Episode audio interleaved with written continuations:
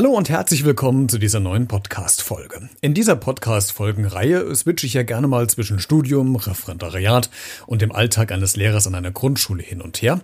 Heute in dieser Folge befinden wir uns mal wieder im Referendariat. Und zwar relativ am Beginn meiner zweijährigen zweiten Phase der Ausbildung. Ich kann das gar nicht oft genug betonen, weil man häufig etwas Negatives über diese Zeit von anderen hört. Ich hatte ein wirklich tolles Referendariat und jetzt wirst du wahrscheinlich den Kopf schütteln oder die Stirn runzeln.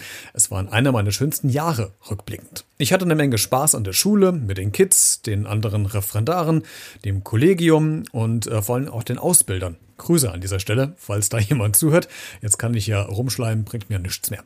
Natürlich war es auch eine anstrengende Zeit, weil unheimlich viel zu erledigen war, aber ich habe es geschafft und du wirst das auch, wenn du es noch vor dir hast. Besonders schön war zu sehen, wie die Ausbilder zum Teil regelrecht mitfieberten in den Unterrichtsbesuchen und manchmal, also es war jedenfalls mein Gefühl, schien es, als seien sie aufgeregter als ich selbst. Und heute geht es um so eine Stunde.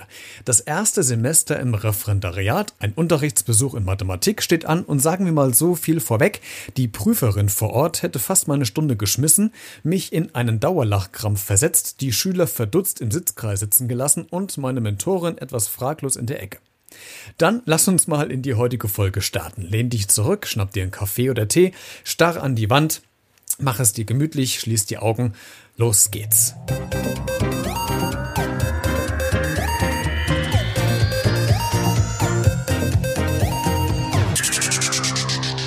Folge 11. Kinder, ist das spannend. Ich hab gleich Pipi in der Hose. Oh Mann, es ist so viel in dieser Stunde passiert, dass ich aktuell gar nicht weiß, wo ich denn den Schwerpunkt drauflegen soll. Ich erzähle einfach alles. Vielleicht wird es etwas länger als sonst. Also, ich meine, mich zu erinnern, weil es doch schon ein paar Jahre her ist, dass es sich um den zweiten Unterrichtsbesuch in meinem Referendariat handelt. Die Nervosität ist dementsprechend hoch. Zusammen mit meiner Mentorin haben wir uns überlegt, was wir in dieser Mathematikstunde zeigen wollen und entscheiden uns für Zahlendreiecke. Wir wollen natürlich einen kreativen Einstieg in die Stunde mit einem Problem wählen, damit es für die Kids und den Besuch möglichst spannend ist und auch spannend bleibt. Daher folgendes Setting.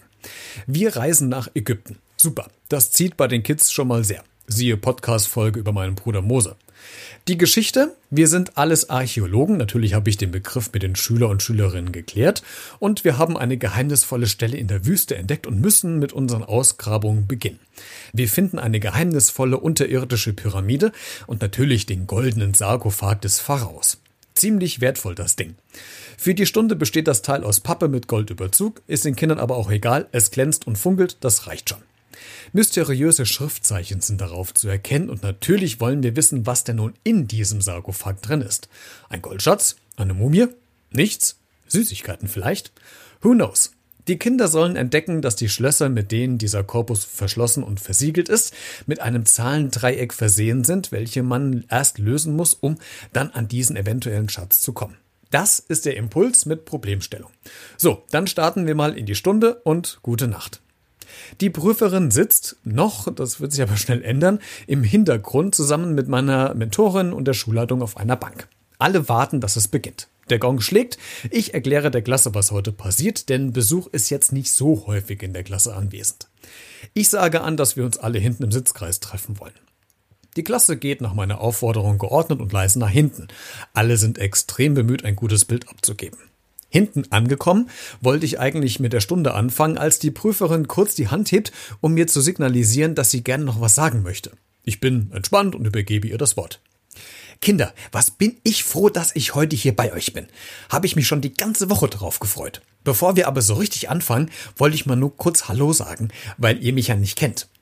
Ich habe natürlich auch einen Namen und wer will mal raten, wie ich heiße? Kleiner Tipp, ein Tier im Wald. Klein XY meldet sich und ruft voller Inbrunst, stinkt hier? Mit dieser Antwort hat jetzt keine gerechnet. Ich bin schon kurz vor meinem ersten Lachkrampf.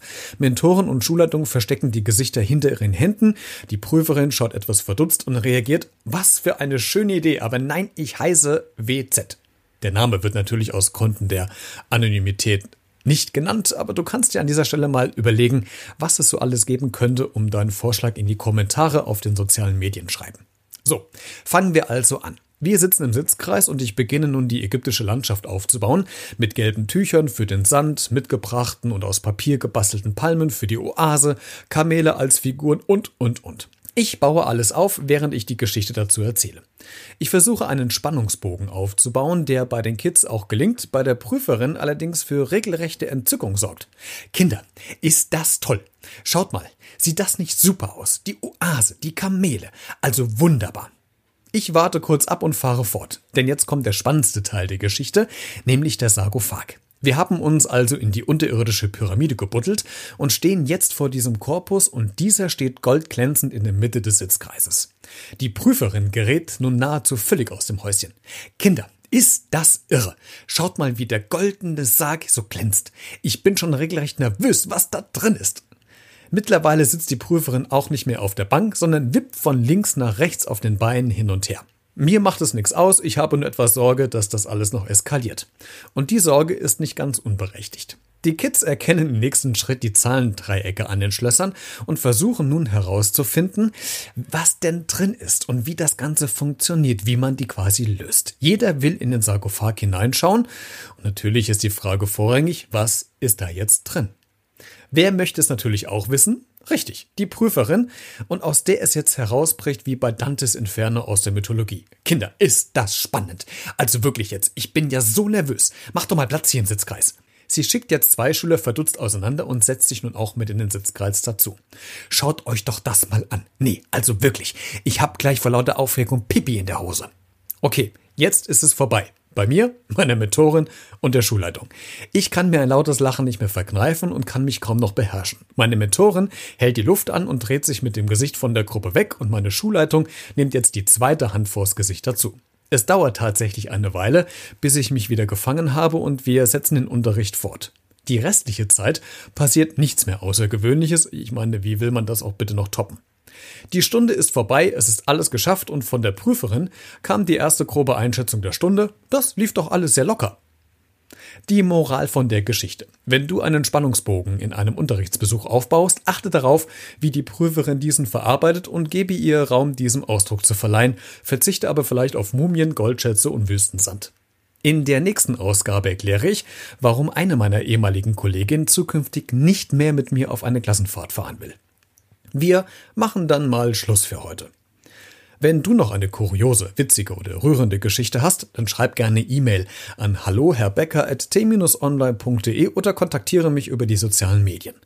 Alle Geschichten bleiben anonym und es werden keine Namen genannt. Ich bin sehr gespannt, was du so zu erzählen hast.